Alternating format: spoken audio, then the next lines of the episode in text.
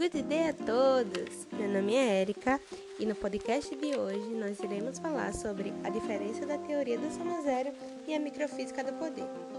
A teoria da soma zero e a microfísica trazem discussões diferentes sobre a relação de poder. E antes da gente começar a trazer esses pontos dessas teorias, vamos começar entendendo um pouquinho sobre o que é poder.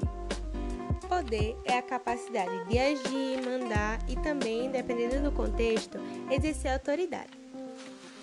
Com isso, a teoria da soma zero ou a macrofísica define que o poder ocupa determinados lugares da sociedade e que esse poder é concentrado apenas em um lado da balança, fazendo com que o poder exercido por um governante seja proporcional ao poder que os governados não possuem. Teoria da soma zero, ela possui uma visão ampla e observa de fora todo o contexto social. Já a microfísica do poder, criada por Foucault, traz uma visão totalmente oposta à que eu citei anteriormente. Foucault nos conta que a microfísica ela olha para as pequenas relações.